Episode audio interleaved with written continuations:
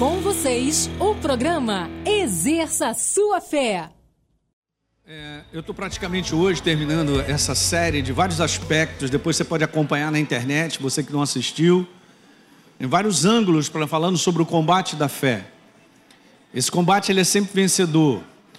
Eu quero entrar numa outra série para frisar bastante o entendimento, gente, sobre a nova natureza. Ok? Porque a nova natureza é a verdadeira liberdade.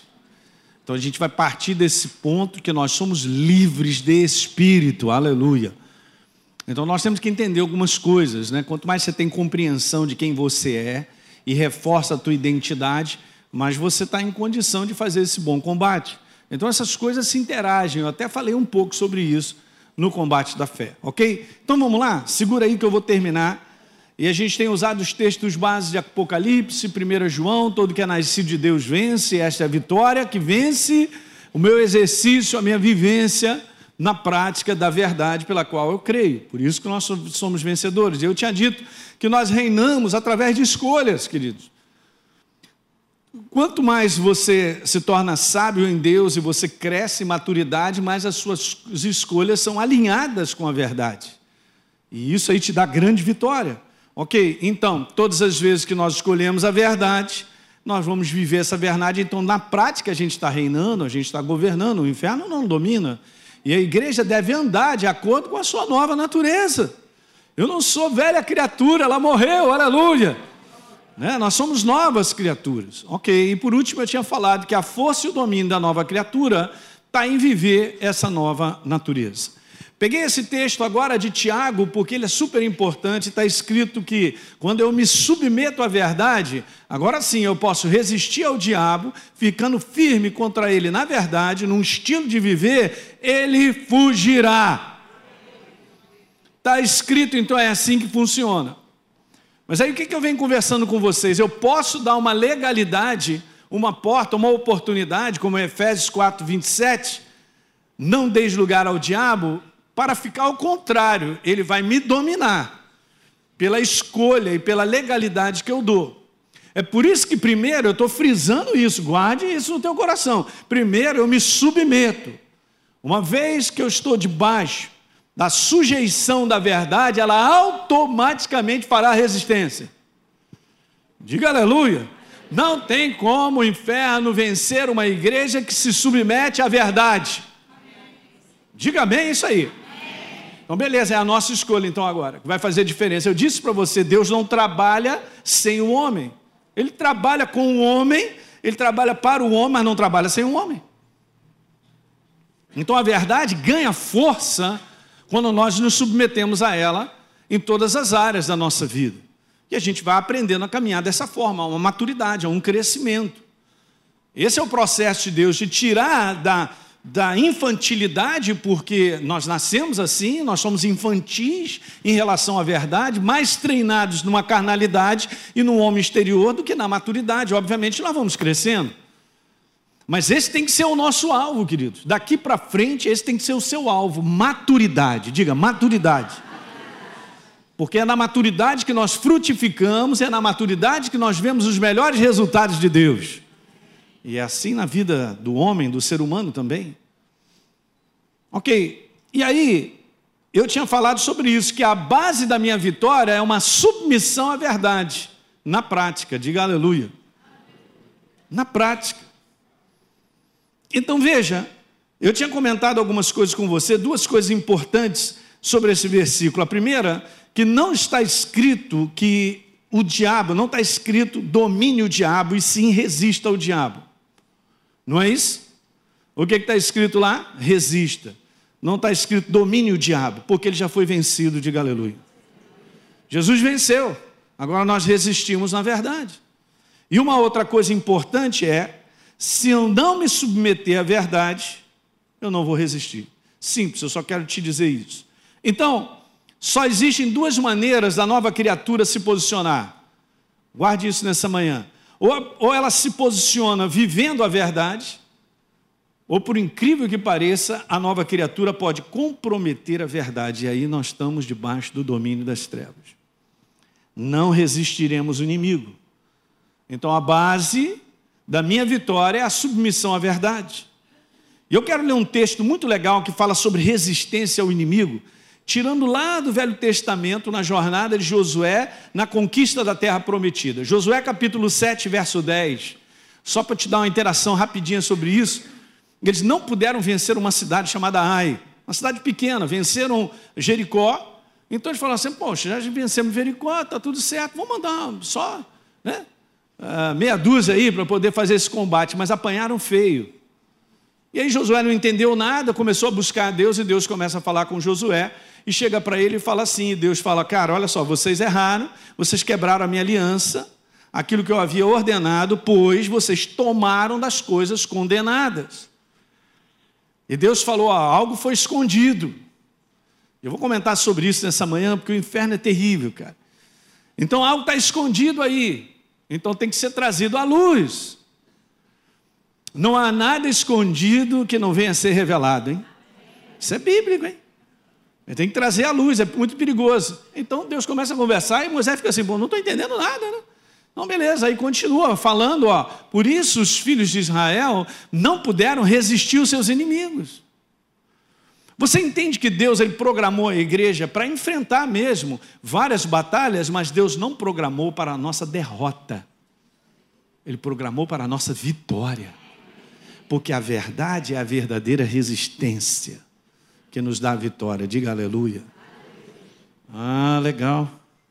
A gente tem que pensar. Porque a nossa cooperação com Deus é fantástica, ela é perfeita, é assim que funciona. E está escrito então que os filhos de Israel não puderam resistir aos inimigos. E Deus falou assim no finalzinho: ó, vocês têm que resolver isso, cara. Se vocês não eliminarem do meio de vocês a coisa roubada, ou a situação. Tipo assim, Deus falando assim: conserta isso. Gente, conserto faz parte de andar com Deus, tá? O amém não foi tão vigoroso, mas é assim mesmo. Deus sempre irá nos corrigir, porque eu posso estar na rota errada. Portas se abrem, oportunidades aparecem. E eu posso pensar, como ontem eu estava falando na escola Atos lá, na nossa formatura, eu posso pensar de uma maneira tão bem elaborada, tão legal e agradável para mim, que eu estou entrando numa porta errada. Eu estou fazendo uma escolha com base na minha carnalidade. Na verdade, eu nem percebi, mas abri uma porta para o inferno me detonar. Como é que a gente reconhece então, pastor? Porque eu vou ficar desesperado. Ah, eu vou te dar um segredo legal. Quanto mais você se enche da verdade do Espírito Santo, com maior facilidade e luz você reconhece as coisas. Você reparou que ninguém precisa dizer que você errou lá dentro? Se você é uma nova criatura, viva, com testemunho do Espírito Santo dentro de você, a gente sabe que a gente já errou, não precisa ninguém dizer. É verdade? Agora, o que, que eu faço com aquilo que eu reconheço que eu errei? Eu continuo errando? Aí está o perigo. Porque nessa proposta aqui, a Cam pegou algo que não deveria e ele estava ali escondido, ou seja, isso aí vai ficar, ninguém vai saber, está tudo certo. Não está tudo certo. Ele, ele, ele, ele, ficou nesse processo contínuo de continuar no erro. Ele não se arrependeu, não apresentou, ele foi descoberto. É ruim isso. Uma vez eu vi um pastor pregando algo muito legal, e ele é um cara que ele, ele, ele, tem, é, ele tem trabalhos de liderança muito forte. E ele tinha várias igrejas, ele fez uma declaração que eu falei assim, eu vou botar isso para dentro, mas ele disse assim: olha só, eu falo para os meus pastores, né, eu trabalho lá, que eu trabalho com os pastores dele, ele está dizendo assim: é melhor que você me conte as coisas erradas do que eu descubra. Não é verdade? Porque se você vai descobrir é que a pessoa não está na proposta de trazer aquilo à luz. Então está na contínuo erro, achando que está numa boa, mas está na mão do demo.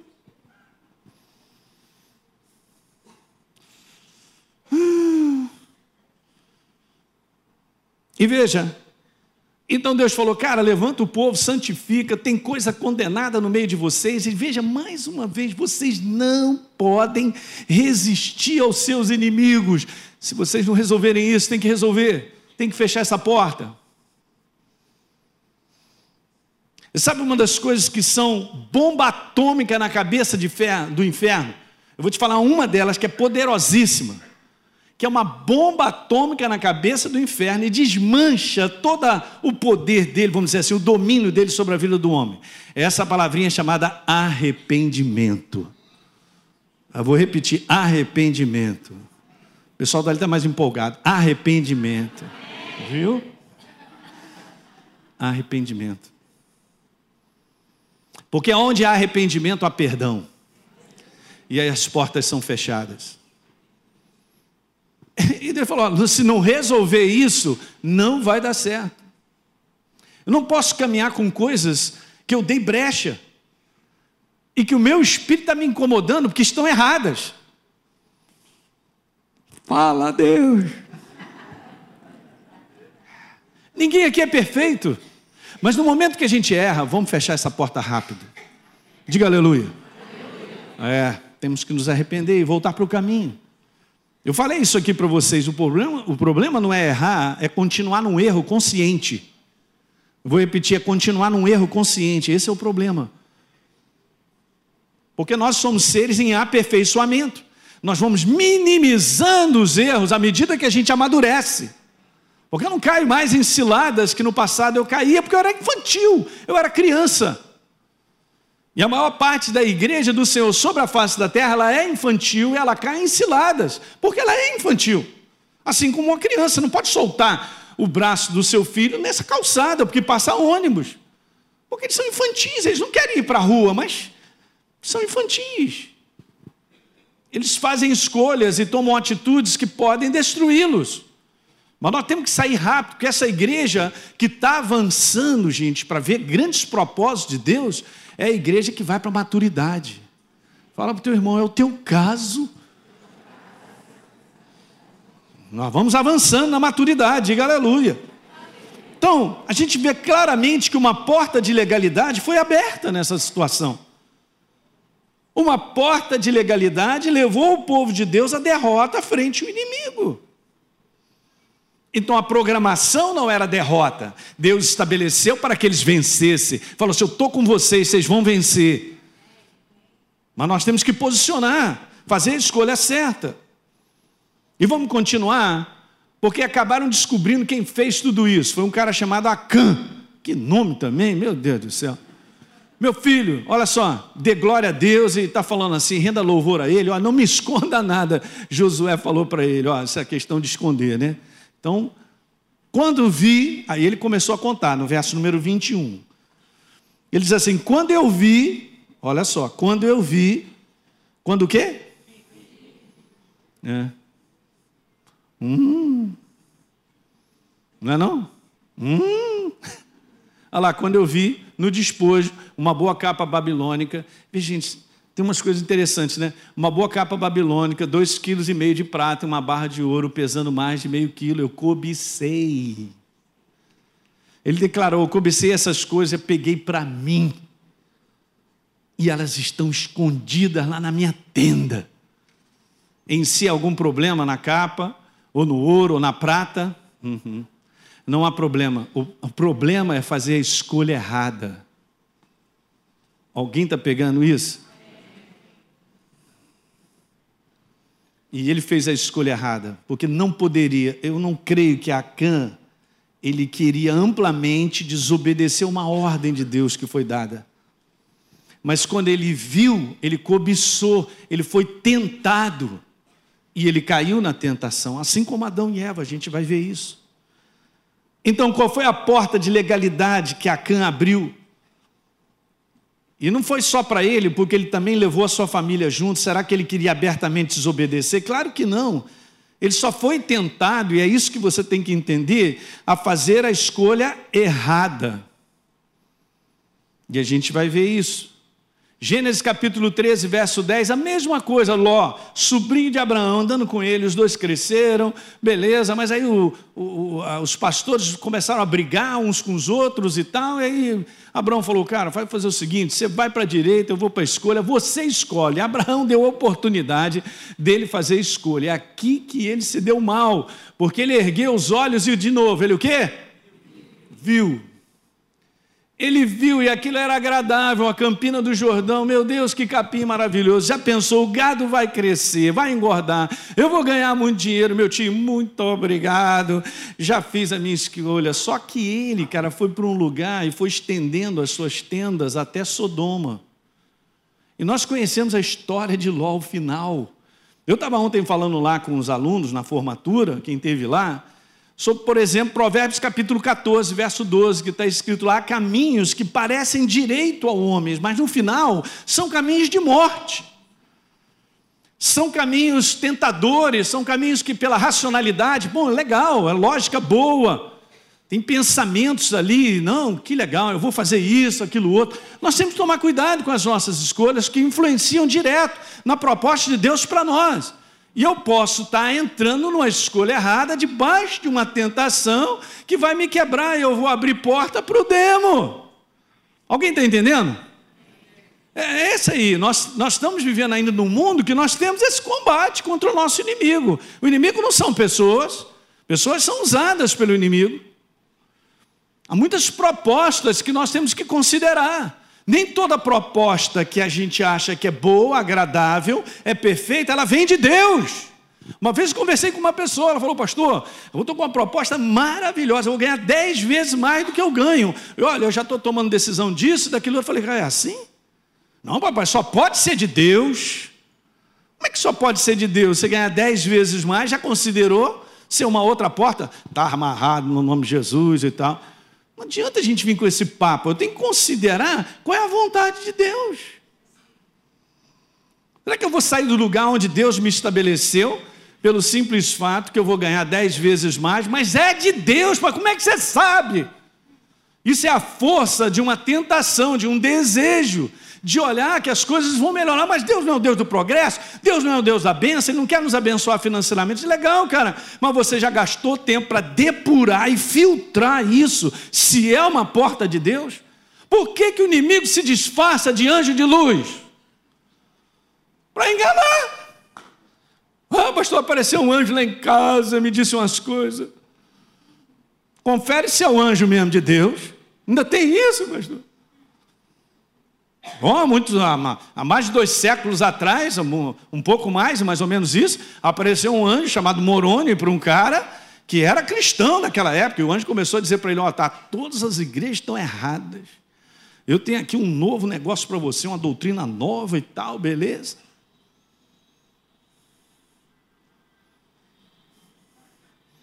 Jornada nas estrelas. Pastor, eu não estou entendendo. Pois é, cara. Não pense que o inimigo ele traz uma proposta que não seja tentadora. Não pense. Hã? Ele não tenta no homem algo que ele não goste. Fala Deus. Mas ele vai tentar algo naquilo que a gente gosta.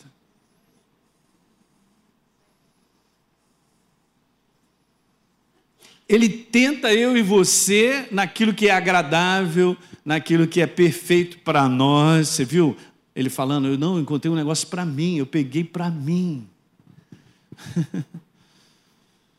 Multiplica isso em oportunidades, situações que a gente vive nesse mundo, porque esse mundo ele é gerenciado pelo engano dessa maneira.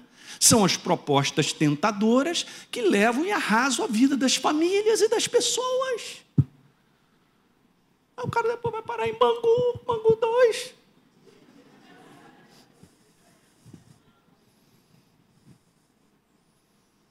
A cegueira é tão grande porque é o afã daquele negócio e pensar que aquilo é tudo bom para ele, mas se é ilegal, se não é bem assim.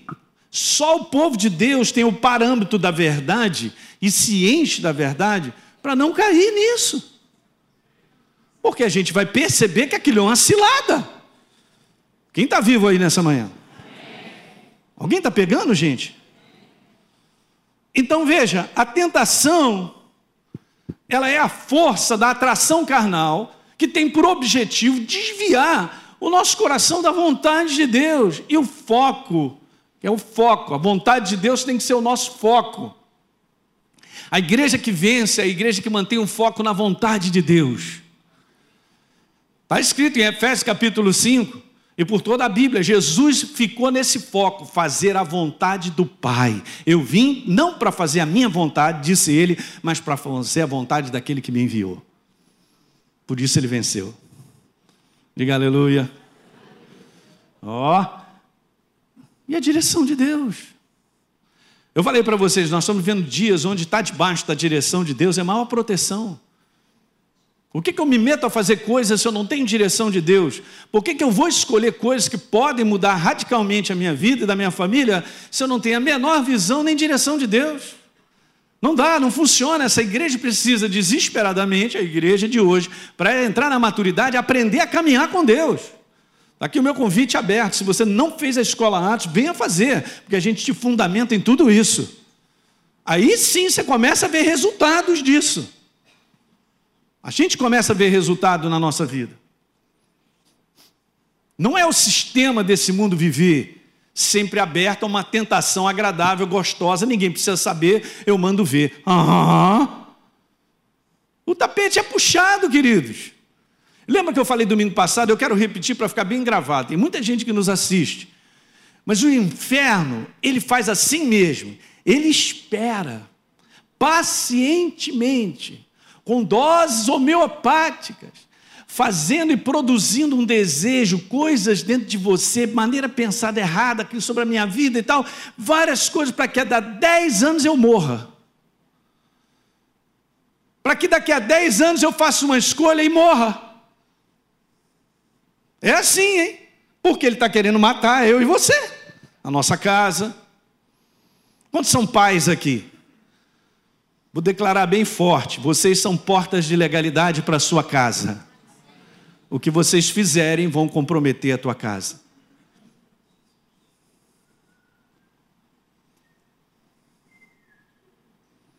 Quem está pegando isso aí?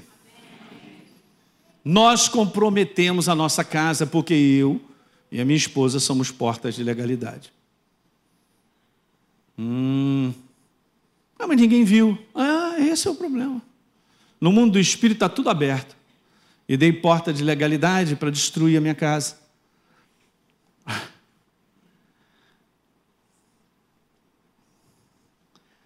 Em outras palavras, a tentação tem o objetivo que eu faça a escolha errada, contrária à verdade. É só isso. Todas as vezes associe isso. Ser tentado, eu estou sendo tentado a fazer a escolha errada.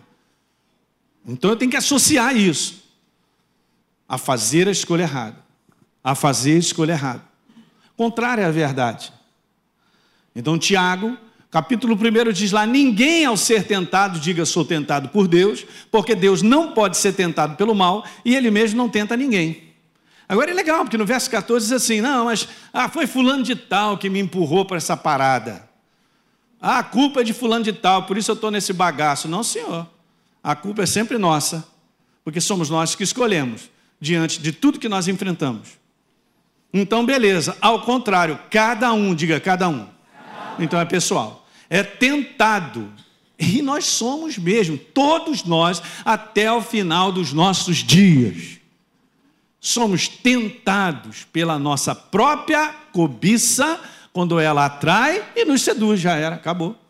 Na Bíblia Viva, está lá a palavra tentação, é a fascinação dos próprios pensamentos e desejos maus do homem que estão na carne na nossa carnalidade, nesse homem exterior. Essa escolha errada, gente, de porta de legalidade, não são escolhas ruins, são escolhas agradáveis à carne. Porque quem está no erro sendo destruído se amarra.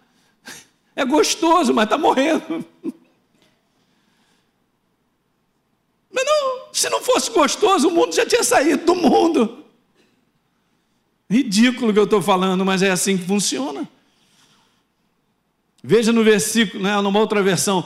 Mas as pessoas são tentadas quando são atraídas e enganadas pelos seus próprios maus desejos. Isso não é o seu homem interior, é o homem exterior que nós temos que ser. Ele tem que ser dominado pelo homem interior. Então, nós, como novas criaturas, fortalecidos pela verdade e pela capacitação do Espírito Santo, nós estamos agora em condição de segurar a inclinação da nossa carne, dos desejos maus dela. Diga amém nessa manhã. Ok? Mas isso precisa ser ensinado para a igreja. Que esse é o meu verdadeiro inimigo. A tal ponto, você pode ir comigo a Gálatas, de Paulo dar essa declaração no capítulo 5, no verso 17. Elinho, porque a carne milita contra o espírito e o espírito contra a carne. Porque são opostos entre si, para que você não faça, porventura, o que você deseja. É o seu querer carnal. Será que eu tenho domínio sobre esse desejo? Numa baita de uma tentação,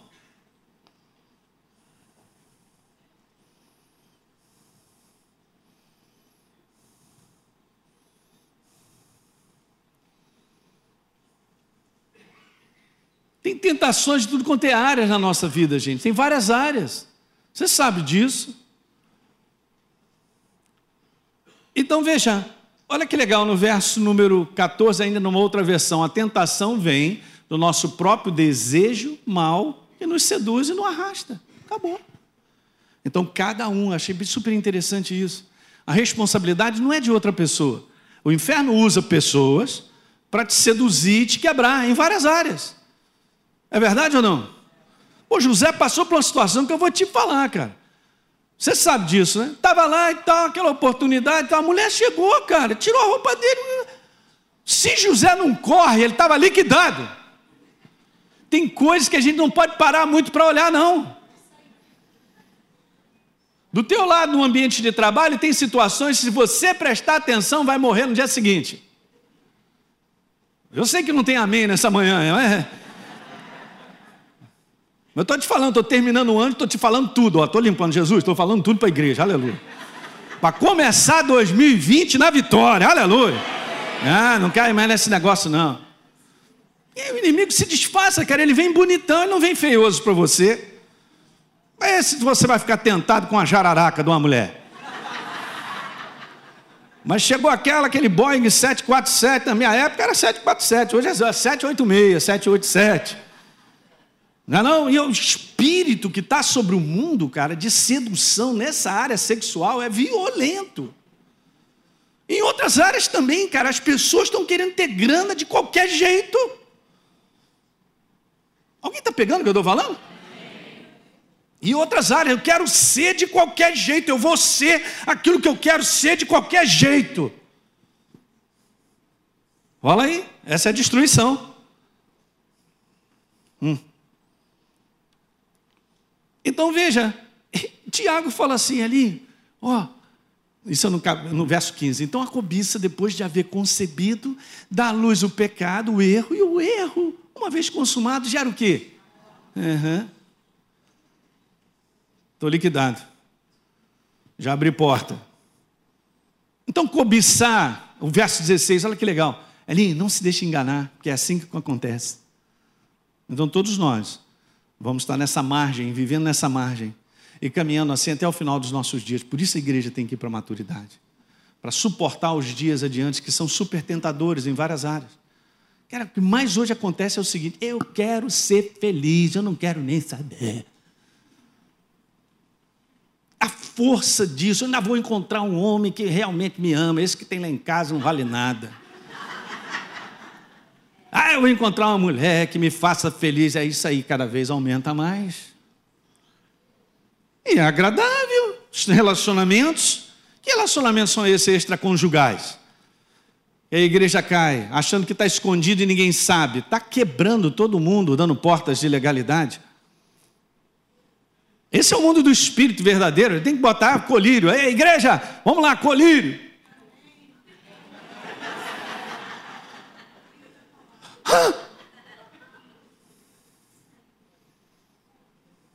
Ele não tem colírio e usa óculos escuros. Isso é do meu tempo, né?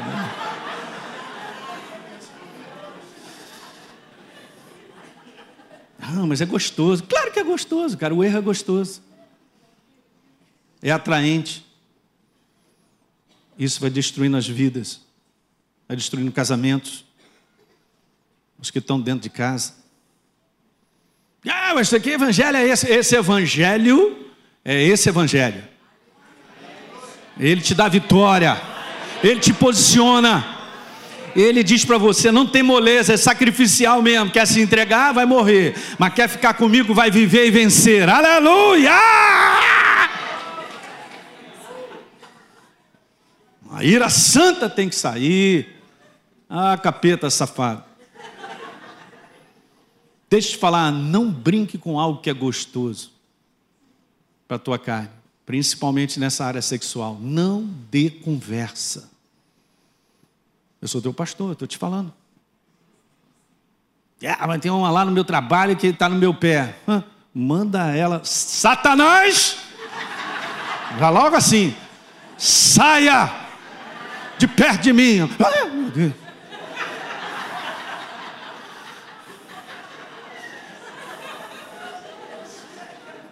Ao contrário também, não pense não, o homem também, hein? É, aquele bonitão, gostosão. Satanás! De reto, Satanás. Não brinque, cara, não dê conversa. Não dê conversa a algo que você está gostando, porque vai te matar. Você consertar isso, pode ser que conserte, pode ser que nunca conserte. E agora? Porque cada um tem que viver com as consequências daquilo que faz, cara. Não, mas você também não é tentado? Eu também sou. Então é melhor a gente estar tá cheio da palavra e do Espírito Santo para a gente seguir o nosso caminho. Não olha muito para o lado, olha para frente. E aí vão me chamar de.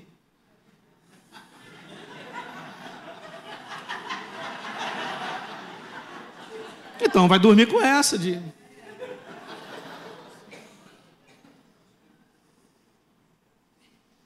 E tu não pensa que isso não acontece na igreja? Há muitos anos atrás, eu era pastor de novo. Aí tinha lá uma moça na igreja que sempre vinha querer falar comigo. Cara, só que um dia, cara, ela pegou minha mão e apertou e começou a me dizer umas coisas que eu falei, pode parar. Você vai falar tudo isso para minha esposa. Ah!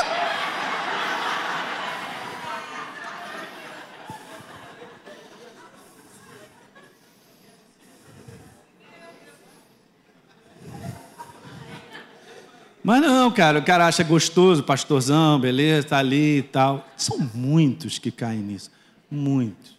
Ele compromete, ele, a sua casa, a sua igreja. Aí o inferno faz o que quer. Porque é burro. Tem burro e tem burra.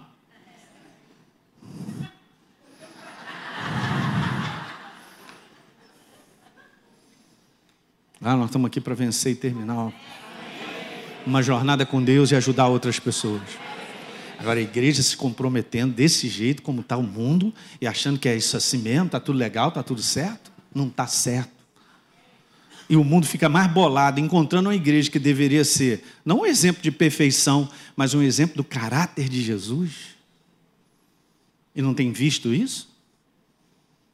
Ah, eu quero ser legal com todo mundo e viver com todo mundo numa boa, então faço todo mundo o que todo mundo faz? cobiçar, desejo incontrolável de ter mais. O problema não é ter, ou até ter mais, o problema é o desejo incontrolável. Desejar intensamente de forma errada, desejar o que não pertence a Ele. Olha aí, a palavra seduzir é inclinar de forma desejosa para o mal, para o erro. Está na nossa carne, gente. Pastor, não tem esse problema. Ei, rapaz, você já está cego e não sabe. Deixa eu te dar colírio, vai. Uhul, uhul. Todos nós temos que conviver com isso.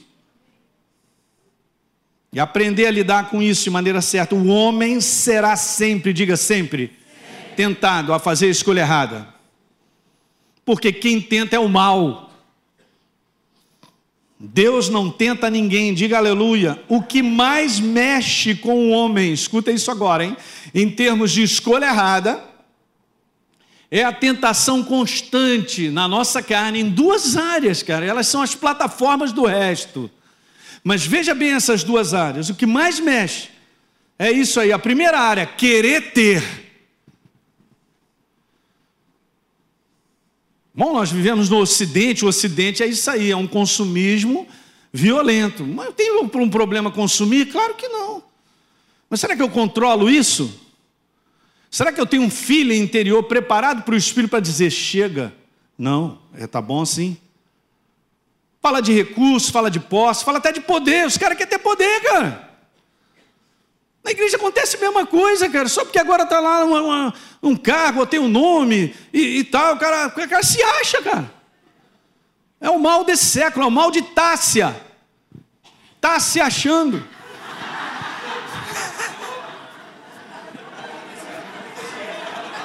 Agora eu dei uma de Teixeira, não foi não, Fred? Maurício é que é. Meu Deus. Malditácia, está se achando. Não, pastor, é, é, é, sempre tem uma autoridade. Tem, claro que tem, cara, mas isso aí te enche? Isso aí te preenche ao ponto de você virar um prepotente achar que é melhor, superior que os outros? Ei, acorda, rapaz!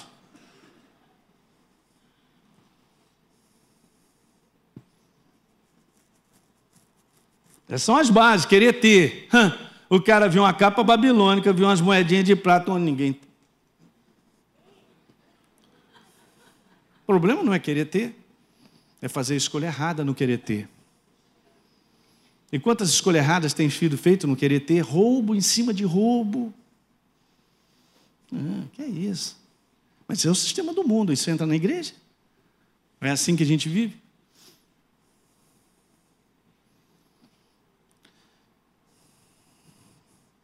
Eu nunca me esqueço de um testemunho de um rapaz há muitos anos atrás, em Caxias. Ele ganhou muito dinheiro, comprou uma casa, tinha vários imóveis e tal, por várias situações que não foram lícitas e tal, mas Jesus entrou na vida dele e ele foi transformado. Esse rapaz vendeu tudo que ele tinha, voltou a andar de ônibus para reconquistar tudo novamente. Falei, cara, tu é macho, hein? Te respeito, hein? Falei, que isso, cara. Qual é a outra área perigosa? Querer ser status, superioridade. Interessante, né? Porque Satanás fez essa tentação com Adão e Eva. Olha aí, cara. Não, claro que você não vai morrer. Deus falou isso, você vai morrer? Não, você não vai morrer. Porque Deus sabe que no dia em que você comer, os seus olhos se abrirão. Olha só, deixa eu falar aí. Como Deus, vocês serão conhecedores do bem e do mal. Como Deus empurrou, ó. Empurrou. Foi o que Satanás queria. Olha, cheio de glória. Maravilhoso. Deus criou ele dessa forma. Só que ele se achou malditácia. Colocarei o meu trono, não é abaixo do de Deus, eu será acima do de Deus. É o mal de hoje, querido, você, as pessoas estão assim. Gente, estou te falando, esse negócio de, de selfie, que está ficando pior. As pessoas estão ficando mais, é, colocando elas mesmas num lugar que não deveriam. Elas estão se promovendo. Isso é um perigo. Você sabe que está isso aí no YouTube, os caras vão lá, ficam tirando selfie, morre atropelado, o que mais? Cai de cima do prédio. É impressionante, estava no aeroporto, eu contei isso pessoal, aí estou lá, né? A gente faz essa viagem, aí estou lá observando e tal. Aí o cara vem andando, cara, mexendo no cabelo 300 mil vezes, tirando foto. Um espaço assim de 10 metros, deve ter tirado mais de 20. Tá lindão, tá lindão, tá lindão. Que valorização é essa, cara? Quem tem que ser exaltado é o Senhor, o Rei da Glória. É Ele que está sentado num trono, eu não estou sentado num trono. Porque isso é uma coisa nova da sociedade, infiltrada por Satanás para se levantar como o máximo. Eu sou, eu sou, eu sou. Mas tinha isso. Tem que tomar cuidado, está dominando. Está dominando a nossa vida.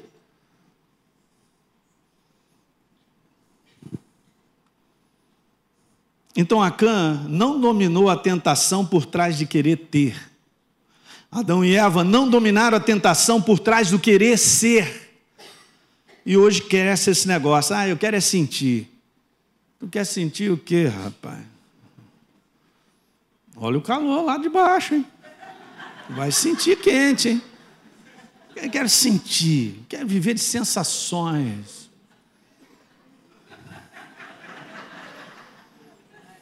A gente vive de sensação ou de propósito? Que a geração de hoje está perdida. Ela quer se sentir bem, mas não quer se comprometer em ir ao propósito. Em chegar lá. Mas tem que ensinar para os nossos filhos, hein? O mundo está perdido mesmo. Hum. No querer ter, no querer sentir, a tentação sempre trará portas ilegais. Não tem nada de errado no querer ter, querer ser, ou até querer sentir. Tome só cuidado. Porque isso aí ó, é onde o inferno trabalha. No querer ter, por exemplo, só para voltar a lembrar, portas ilegais do roubo, a corrupção, a promoção, para ter prestígio, suborno, seja o que for, isso aí tem tem mais coisas para serem faladas sobre isso. Não querer ser portas ilegais do orgulho. Ah, pastor, eu não tenho problema porque eu sou humilde servo do Senhor. Bom, colírio de novo no cego, olha aí. Opa! Todos nós temos que lidar com vaidades e orgulho. Todos nós. O orgulho, a prepotência, a arrogância, pensar que é melhor que os outros. Você sabe, é assim, no mundo é o seguinte: você tem alguma coisa, então você é. Se você não tem, você não vale nada. Isso não pode entrar na igreja. Na igreja do Senhor não é assim. Diga aleluia. aleluia. Não pode ser assim. A falsa imagem de si mesmo, a mentira, tudo isso aí, ó, portas ilegais não querer ser. Não quero dar um jeito.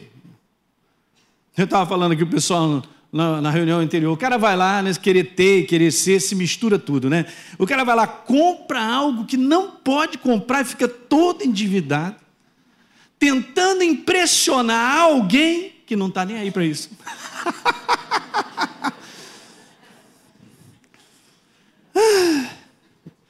Mas quando a luz chega e a verdade no teu coração, você identifica, não é isso. Não é esse o sistema que vence. Está pegando?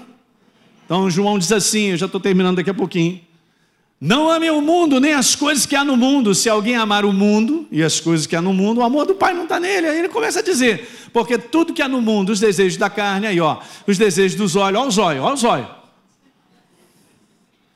A soberba da vida não procede do Pai, mas procede do mundo. Veja na Bíblia viva todos esses desejos mundanos, a loucura pelo sexo ilícito, a missão de comprar tudo que atrai, o orgulho que resulta da riqueza, do prestígio. Não, provém de Deus, sim do próprio mundo, que caminha no erro.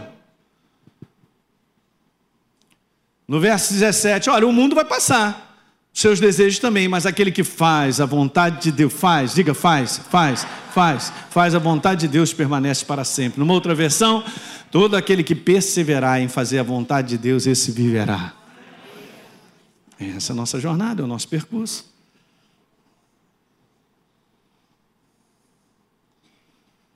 O grande problema da escolha errada, além da perda da resistência para vencer, é isso que a gente viu no exemplo de Josué capítulo 7.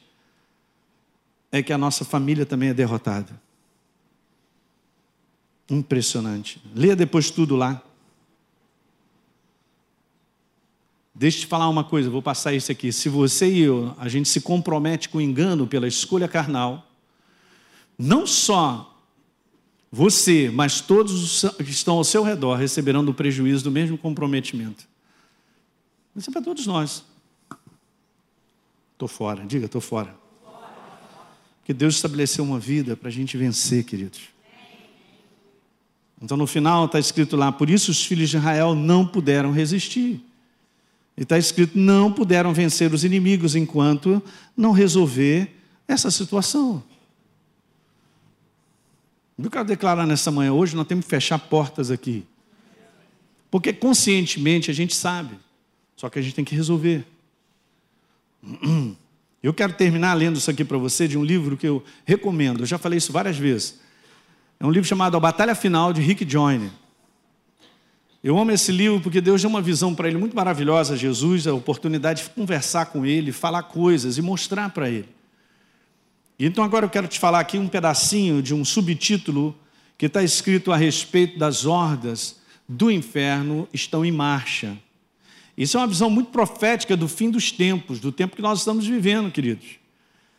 E está escrito lá assim: olha, o exército demoníaco era tão grande que se estendia até onde as minhas vistas alcançavam. Ele tinha divisões que se separavam umas das outras, cada uma das quais carregava uma bandeira diferente. Agora veja, queridos, porque o que você vai ler agora são comportamentos. Então são escolhas.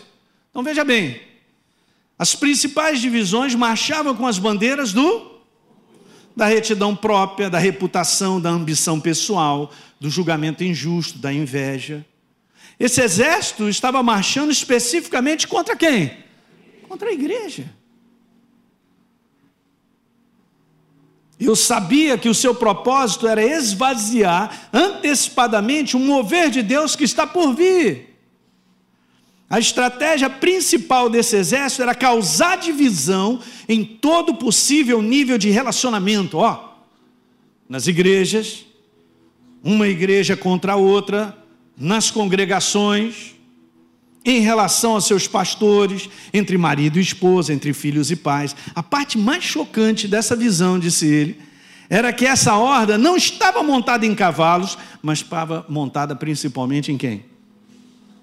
Então eles estavam dominados. Portas de legalidade, eles dominam. Então os demônios tinham enganado esses cristãos, veja, até o ponto em que pudessem usá-los, cara, fazendo-os pensar que estavam sendo usados por Deus. Essas pessoas professavam, só declaravam, ó, declarar as verdades cristãs de forma a apaziguar a sua consequência, a sua consciência, perdão. Mas elas viviam o quê? Envolvidas com as trevas. E gente, isso é escolha. Não, mas eu sou nova criatura, é pouco? Então, quando eu faço as minhas escolhas, é que eu ponho as coisas para valer. Não deis lugar ao diabo, disse o apóstolo Paulo. Era visível que o poder desse exército dependia, escuta bem, do acordo, diga acordo. E esses cristãos faziam com os caminhos do mal, mas eu sei que a maioria desses acordos são praticamente inconscientes. Alguém está pegando o que eu estou falando? Eu quero ler uma passagem de Isaías bem interessante, dizendo exatamente que o povo estava falando isso. Ó. Nós fizemos aliança com a morte e acordo com a sepultura. é, não é bom lugar isso aí, não. Beleza, na Bíblia diz assim: vocês fizeram um trato com a morte e se venderam ao diabo. O que? A igreja? Na prática. São escolhas. Veja, quando passar a catástrofe arrasadora, não nos atingirá.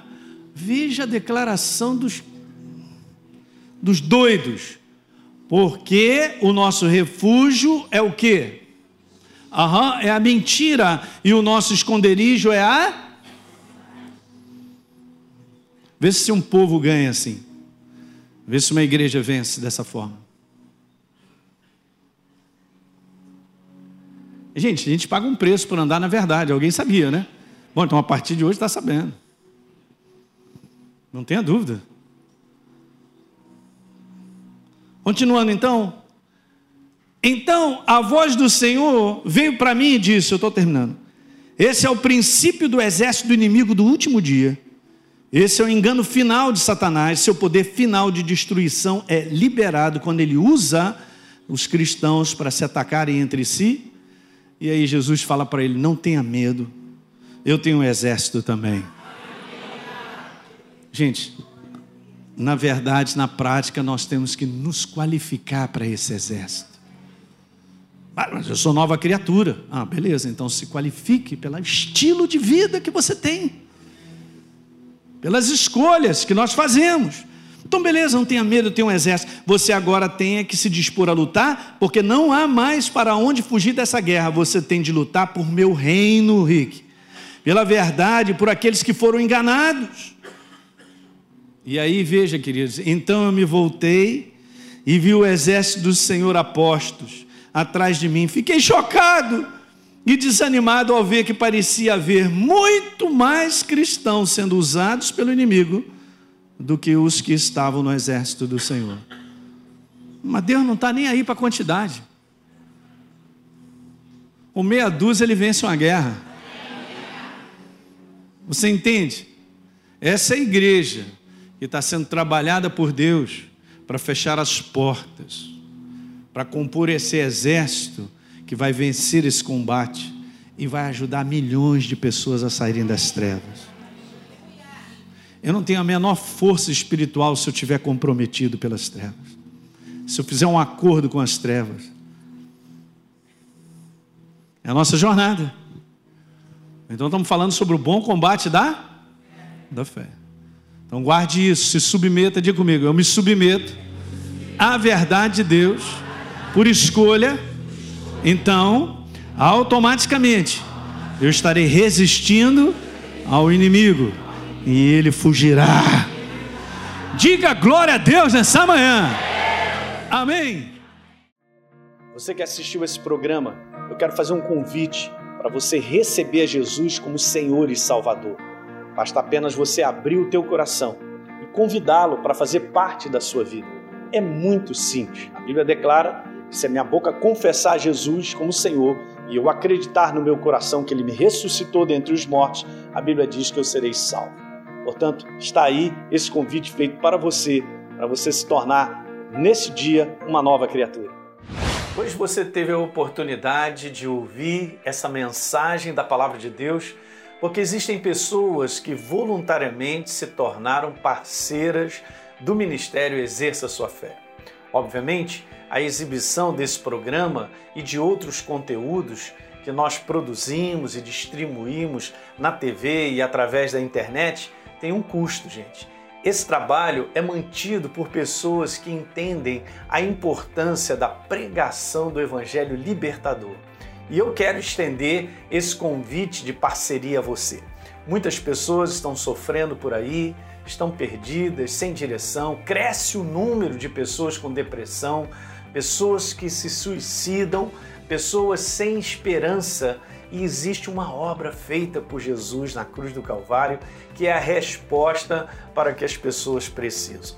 Por isso, nós queremos dar continuidade à pregação da palavra de Deus de forma ainda melhor do que já fazemos hoje, alcançando mais vida em lugares que ainda não chegamos. Então, se você sente o desejo de contribuir para que outros conheçam Jesus, assim como você um dia conheceu, seja um parceiro do Exerça Sua Fé. É muito simples. Basta você acessar o site exerçaçoafé.com.br para saber mais desse trabalho e escolher como fazer a sua doação. Enquanto você mantiver a sua parceria ativa, você terá acesso a uma área exclusiva no nosso site, onde nós estamos sempre acrescentando novos conteúdos. Hoje já existem disponíveis quase 200 mensagens minhas para você assistir a hora que você quiser. Além disso, você ainda terá à sua disposição os materiais complementares que eu uso nas minhas pregações e vamos estar em contato todo mês por e-mail. Então, Fica aqui o meu convite para você plantar semente nesse solo fértil. Vamos juntos levar vida de Deus às pessoas que precisam. Conto com você. Que Deus te abençoe. Um grande abraço.